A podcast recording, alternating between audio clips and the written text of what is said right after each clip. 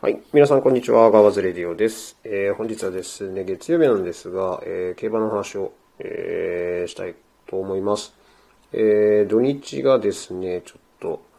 えー競馬配信できなかったんで、まあ、その振り返りといいますか、えー日曜日の朝ですね、えっ、と、アメリカの、えー有名なね、ブリーダーズカップで、が行われておりまして、えーそこに日本馬がね、えー参戦をして、えー素晴らしく2勝で上げるという快挙を、はい、成し遂げたというニュースが日曜日の朝にね、飛び込んできまして、はい。えー、まあ一つが、えーフィリーメアタフのラブゾーン理由。はい。で、もう一レースが、えーディスタス、ディスタフですか？の、えーマルシュロレーヌ。えーこちらはダートのレースになるんですが、これはですね、まあ、あの、ラヴズオンリーユーに関しては、えー当初からですね、まあ、期待はされておりまして、まあ、もともとね、えっ、と、日本の芝と、まあ、アメリカの芝は、まあ、似ていると言いますか、まあ、高速馬場なんですよね。本当に。まあ、世界を見ても、まあ、多分日本とアメリカぐらいじゃないのかなっていう。はい。もう2000メートルだったら1分57秒台とか、あの、マイルでも1分32秒台とかっていう風な出る。まあ、競馬場ね、あの、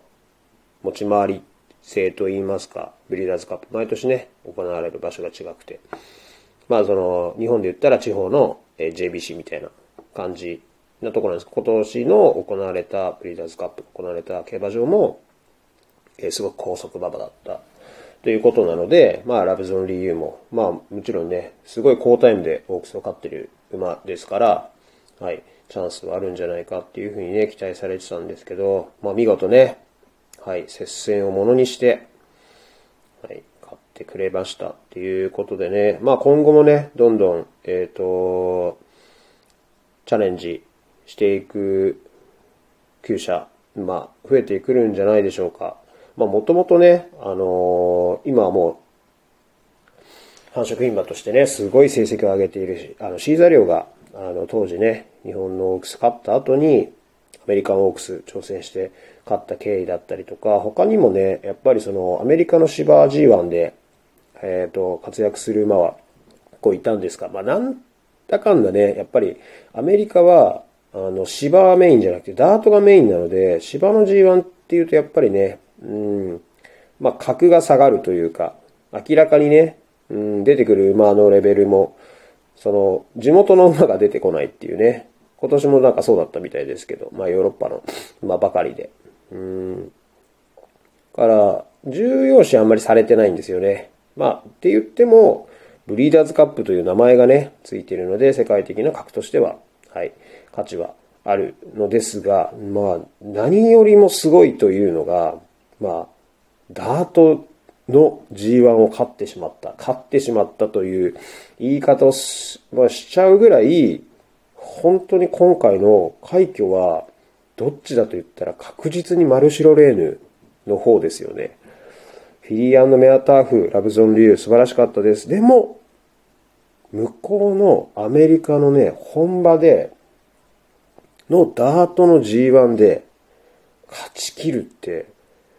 本当にすごいことだと思うんですよ。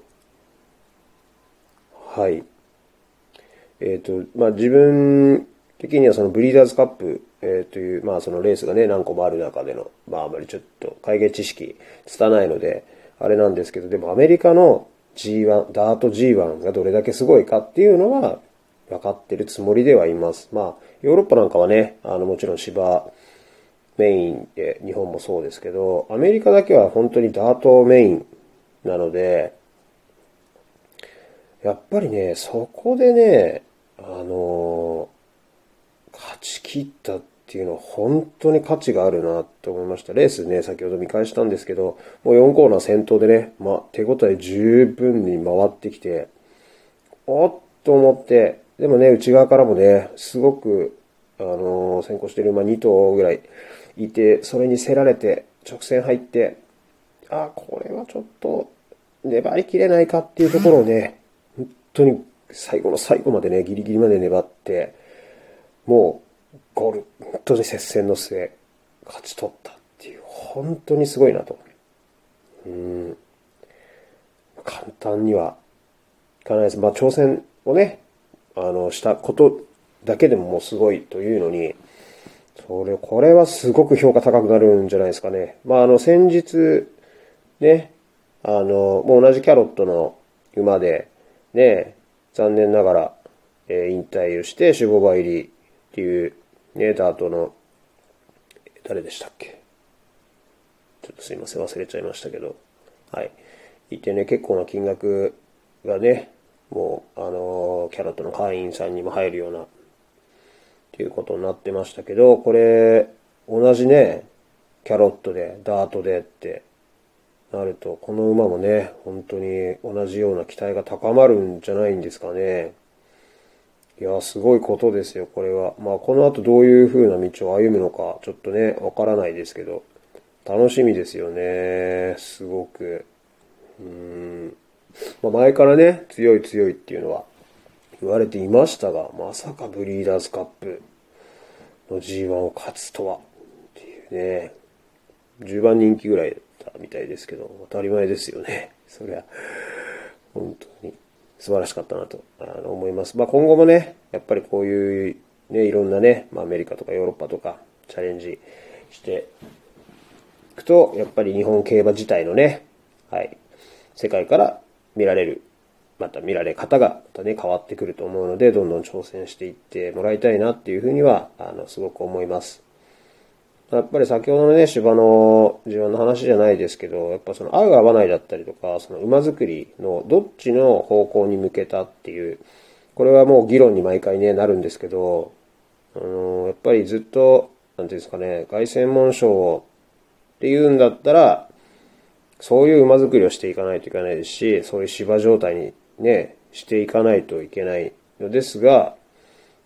今の高速馬場のままだと無理だろうっていうね。話がね、毎回出ますけどね。まあそこら辺はどう考えるのかっていうのはね、難しいところでありますけど、今の状態だと、まあ確実に海外での芝を狙うんだったらアメリカの方が確実に合ってますよねっていう話にはなるわけですけど。まあ、その話はまたね、えー、次回といいますか、また別の機会にお話できればなと思います。えー、本日は本当にもうマルシロレールとラブゾンリーの快挙、まあ、素晴らしかったですねっていうお話ですね。はい。なので、まあまたね、こういったね、いいニュース聞けたらいいですね。はい。ということで、それではまた。